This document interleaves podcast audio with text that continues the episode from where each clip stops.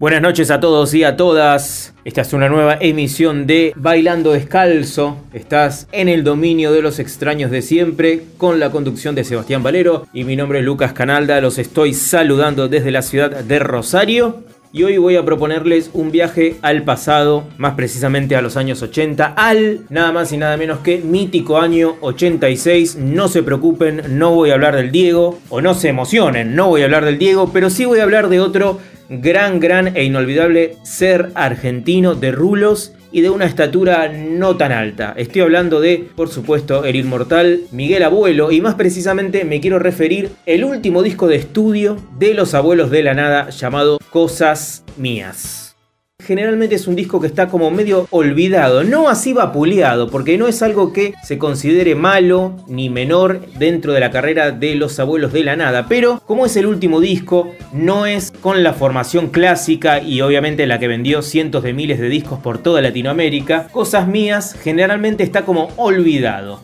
Es del año 1986 y fue editado por Interdisc y luego de que la formación más exitosa se desintegrara en 1985, Miguel Abuelo sacó adelante un nuevo proyecto que en un principio se iba a llamar Miguel Abuelo en banda. Así de simple, pero antes de lanzar el disco, Pelo Aprile, dueño del sello, lo convenció a Miguel para que firmen el trabajo como los abuelos de la nada. En 1986, luego de que la formación más exitosa de los abuelos de la nada decidiera que no iba a volver al ruedo, Miguel Abuelo no se quedó quieto y emprendió un nuevo proyecto. Primero convocó a su amigo Cubero Díaz en la guitarra y a su sobrino Marcelo Chocolate Fogo para el bajo. Con ellos, Polo Corbela, el baterista de la formación anterior, arrancaron los ensayos.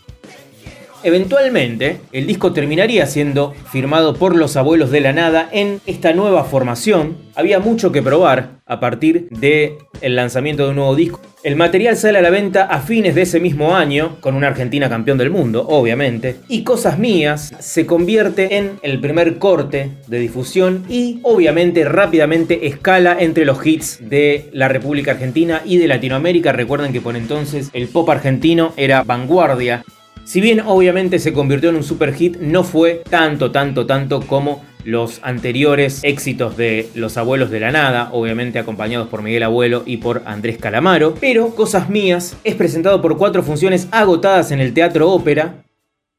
Ahora bien, ¿cómo lo complementamos a esto? Como dicen los vendedores ambulantes cuando suben a veces a un colectivo, esto no es todo lo que tengo para decirles a ustedes ahora mismo, sino que vamos a escuchar ahora una entrevista que encontré revisando material en YouTube, que verdaderamente YouTube nos da unas cosas maravillosas, no siempre tienen licencia, no siempre tienen los créditos correspondientes, pero esta es una entrevista inédita a Miguel Abuelo en 1987, en esa última formación de los Abuelos de la Nada, para la televisión.